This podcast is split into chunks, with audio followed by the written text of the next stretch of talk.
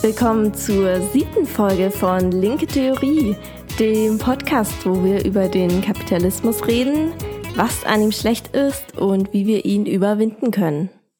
Nach der Folge zum dialektischen Materialismus hatten wir euch ja ein bisschen hängen lassen und keine Gesprächsfolge gemacht.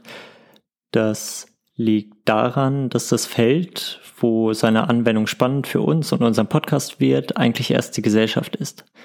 Und genau da sind wir schon beim historischen Materialismus, über den wir letztes Mal gesprochen haben.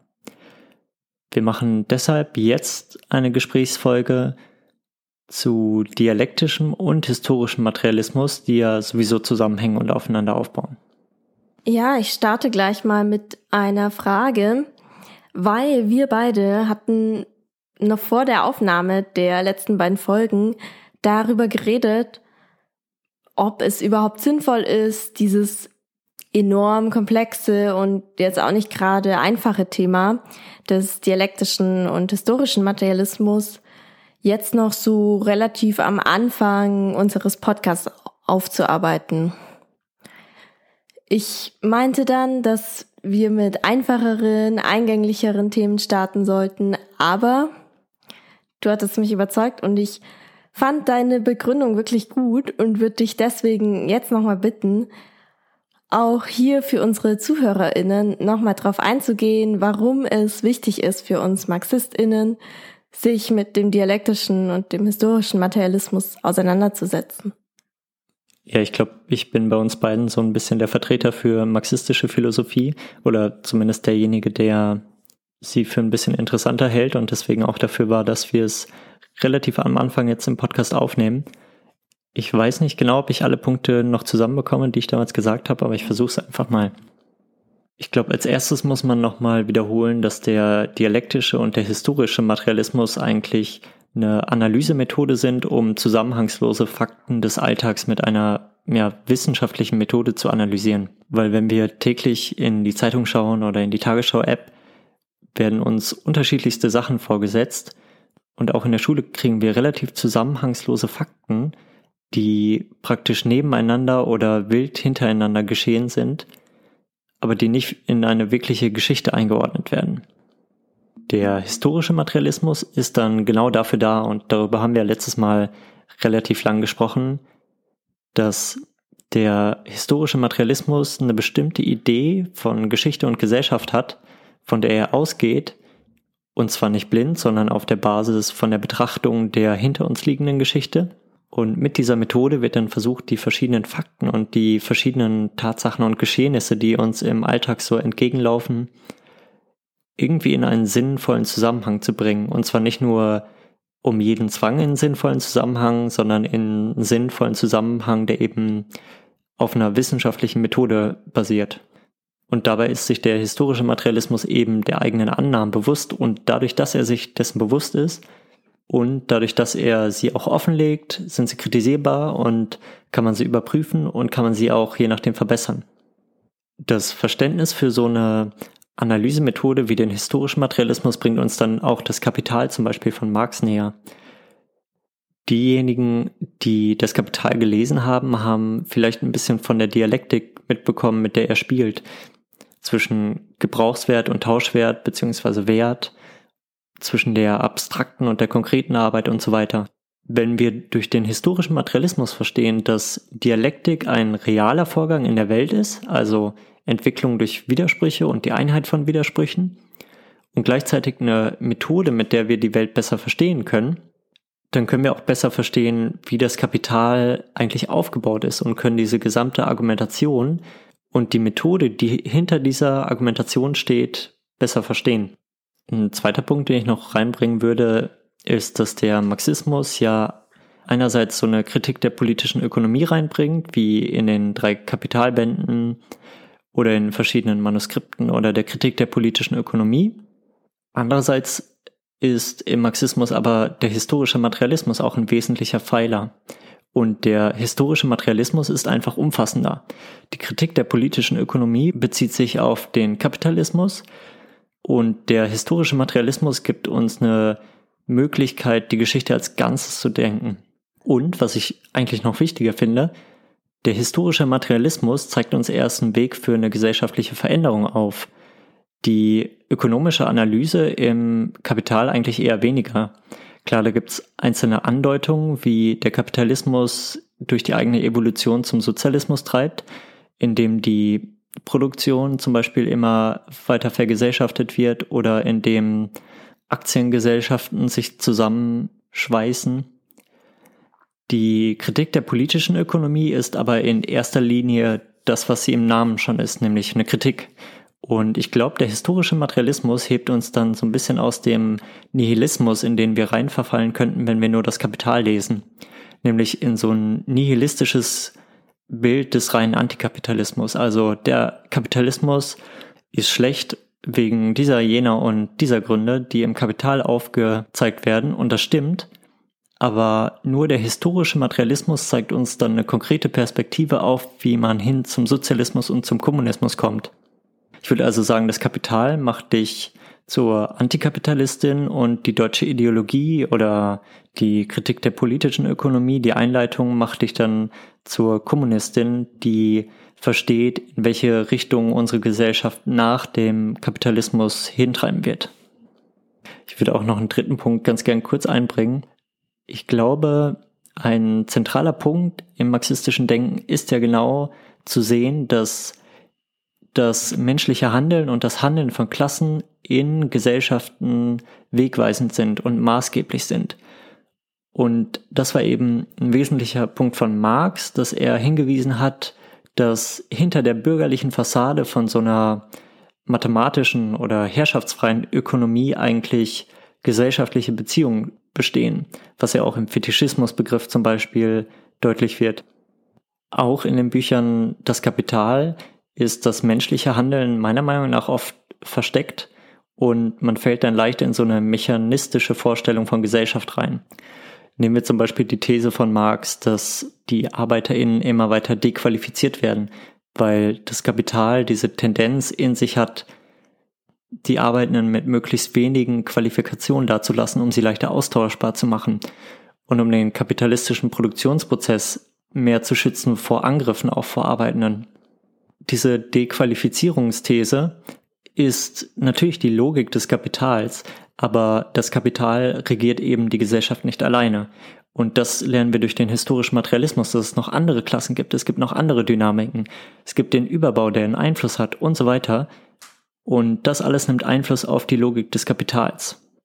Ich hoffe, das waren meine Punkte von damals, außer du hast noch was zu ergänzen ja, für mich war einfach der schlagende Punkt, den du gebracht hattest, dass ja die marxistische Philosophie, dialektischer und historischer Materialismus die Grundlage unseres Denkens und unserer Wissenschaft sind und, und allem anderen, was der Marxismus hervorgebracht hat und eben auch der politischen Ökonomie.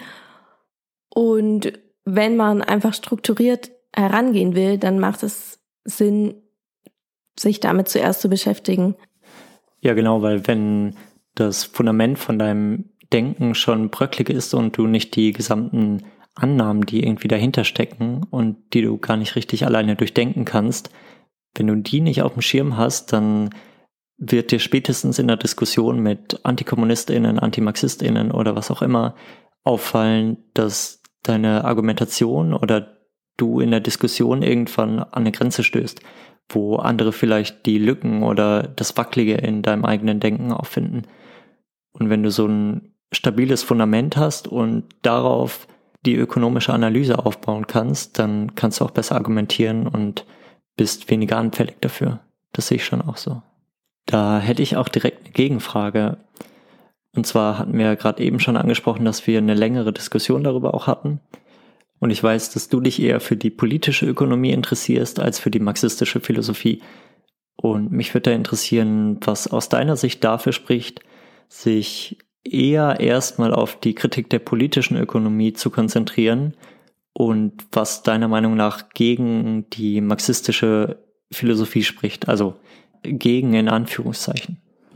Also ein Einwand von mir gegen den beginnen direkt mit einem tieferen Einstieg in, in die marxistische Philosophie, ist, dass Die marxistische Philosophie, das hatten wir ja gerade gesagt, ist die Grundlage der gesamten marxistischen Wissenschaft und auch der politischen Ökonomie. Sie ist die Methode, wie Marx und Engels zu ihren Schlüssen gekommen sind, aber es ist eben auch ein, ein wirklich großes, kompliziertes, komplexes Feld und wenn wir jetzt nicht unbedingt strukturiert rangehen und erstmal einfach nur verstehen wollen, wieso die großen Probleme unserer Zeit wie Ausbeutung, nationale und auch globale Ungleichheit, Klimakatastrophe und so weiter, ja, wieso die schon in der Logik des Kapitalismus angelegt sind, hilft uns meiner Meinung nach vor allem die politische Ökonomie.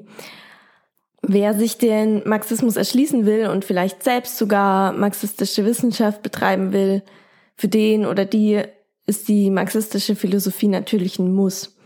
Aber wer einsteigen will und erstmal verstehen will, wie das alles funktioniert im Kapitalismus, dem würde ich selber erstmal ökonomische Analysen und Kritik empfehlen mich selber zum Beispiel haben immer konkrete Themen mehr interessiert. Das ist ja auch der Grund, weshalb ich erst dann später in, in marxistische Philosophie eingestiegen bin und, und immer noch einsteige. Und da bin ich vielleicht auch in meiner Meinung dann einfach von, ja, von dem geprägt, was mich persönlich politisiert hat.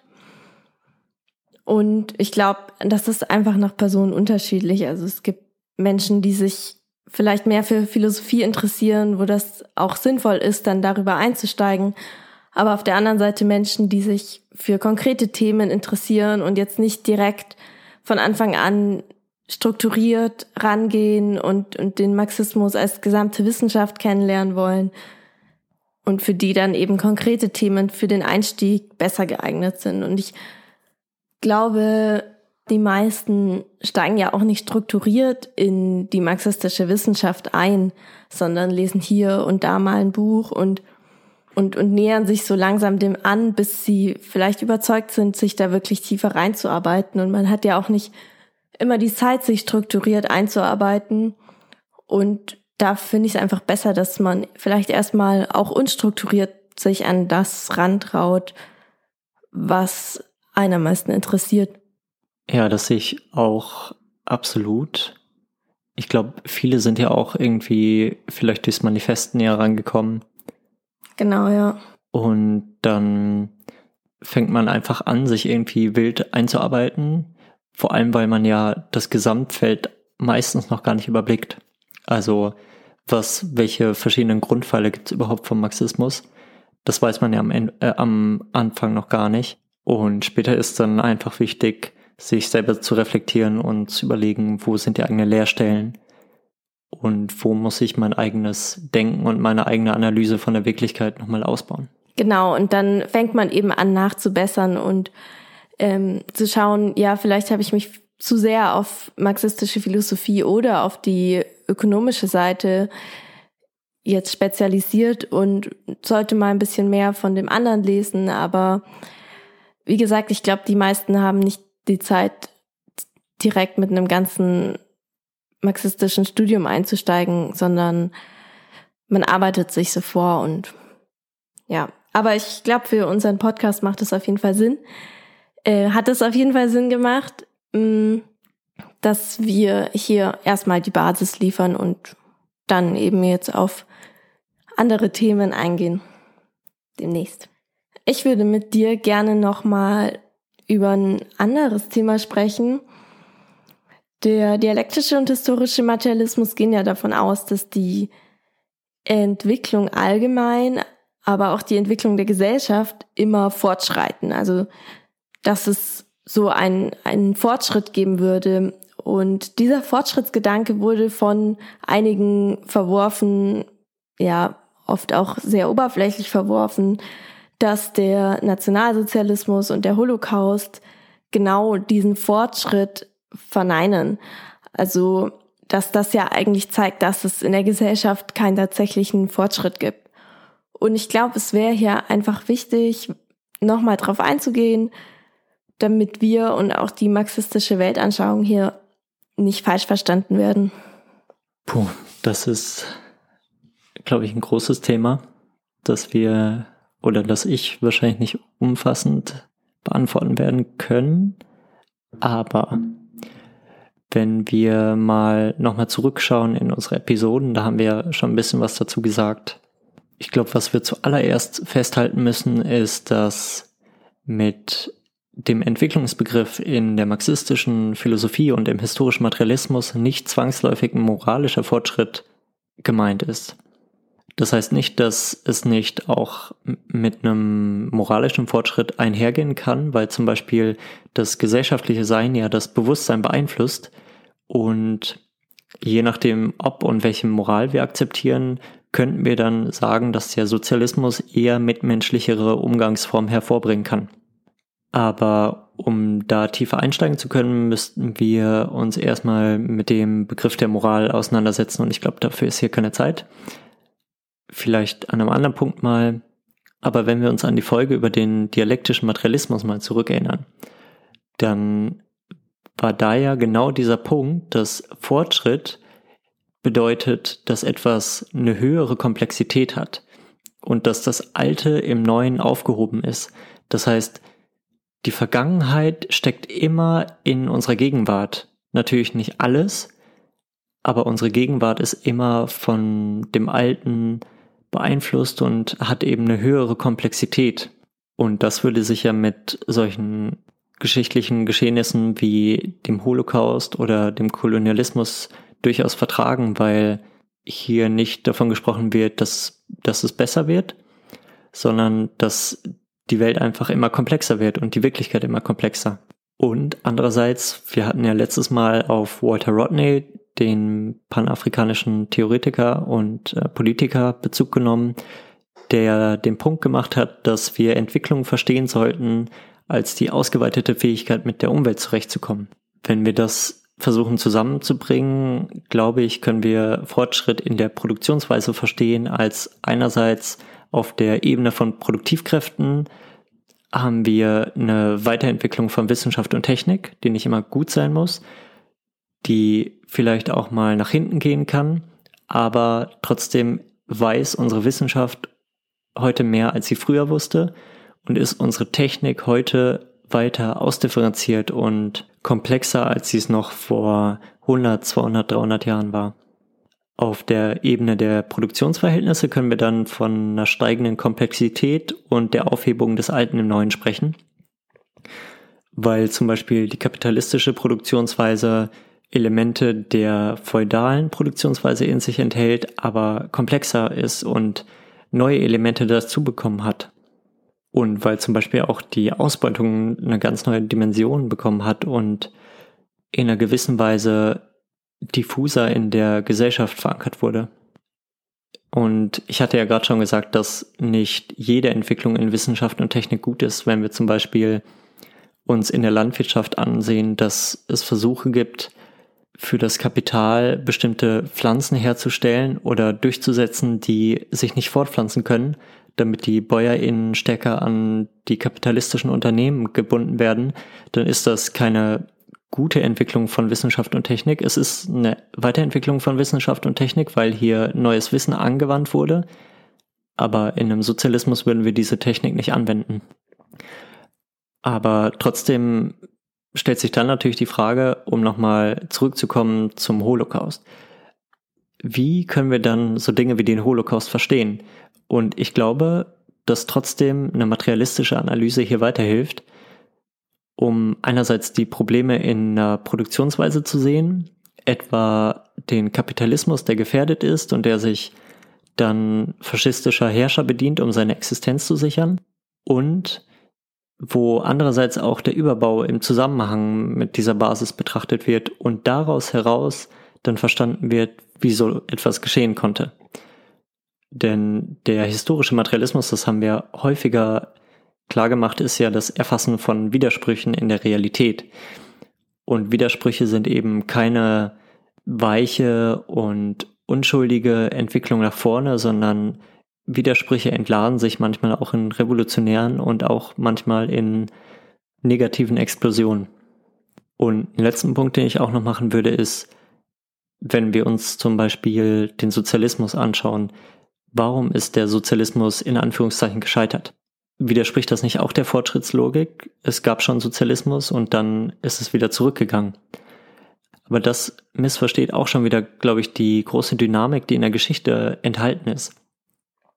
Weil Übergänge eben nicht immer geradeaus sind und meistens lang und sich über längere Zeiträume erstrecken. Das können wir am besten an der Entstehung des Kapitalismus äh, betrachten, der auch über verschiedene Jahrhunderte hinweg entstanden ist und sich erst in der Gesellschaft verankern musste und es heute noch in manchen Bereichen tun muss.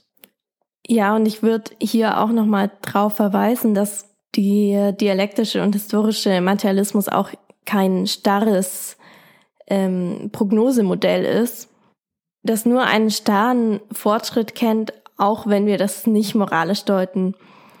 Der Fortschritt kann hier als Notwendigkeit gesehen werden, aber es kann eben auch Zufälligkeiten geben. Also zum Beispiel bei den, der Entwicklung der Dinosaurier gab es ja den Kometeneinschlag oder ein anderes Unglück, weshalb die ausgestorben sind. Und das war natürlich in der Entwicklung, in der Evolution erstmal ein Rückschritt, weil enorm viele Arten, die riesig waren, die weiterentwickelt waren als vielleicht andere, die überlebt haben, sind ausgelöscht worden und deren Genspur wurde einfach ausgelöscht. Aber die Arten, die überlebt haben und die Tiere, die haben sich danach wieder weiterentwickelt und ähm, und haben teilweise auch genetische Verwandtschaften mit zum Beispiel den Dinosauriern in ihrem Erbgut und sich dann eben trotz dieses Rückschritts wieder weiterentwickelt. Und so kann man dann sehen, dass über die Jahrmillionen hinweg gab es dennoch einen Fortschritt, auch wenn es kurzzeitig einen Rückschritt gab. Ja, da kann ich nichts hinzufügen, glaube ich. um dich noch mal ein bisschen in die Ecke der Antworten zu drücken, habe ich auch noch eine letzte Frage, um jetzt auch noch mal ein bisschen davon wegzukommen. Wir haben ja in unserer letzten Episode darüber gesprochen, dass die Produktionsverhältnisse an einem bestimmten Punkt theoretisch zu Fesseln für die Weiterentwicklung der Produktivkräfte und damit auch der Gesellschaft werden können. Und du hattest da ja das Beispiel mit der Sklaverei genannt. Wo würdest du denn aktuell im Kapitalismus Indizien sehen, dass die kapitalistischen Produktionsverhältnisse eher zu Fesseln geworden sind als zu Treibern der Produktivkräfte und der menschlichen Entwicklung? Ich glaube, da gibt's mehrere Beispiele und ich werde jetzt wahrscheinlich viele ignorieren, aber ähm, ein Beispiel, das gerade ja auch ganz aktuell ist, ist das intellektuelle oder das geistige Eigentum, also Patente. Die sollen ja eigentlich dafür sorgen, dass Menschen motiviert sind, Neues zu entwickeln und damit ja auch die Entwicklung der Produktivkräfte antreiben. Aber solche Rechte an entwickelten Produkten halten dann oft sehr lange, auch wenn das Geld, das in die Entwicklung investiert wurde, schon längst wieder drin ist. Und da gibt es zum einen natürlich die Frage der Gerechtigkeit. Ähm, wie Verwerfungen, weil Medikamente dadurch teuer sind oder dass die Grundlagenforschung gar nicht von den Privaten durchgeführt wurde.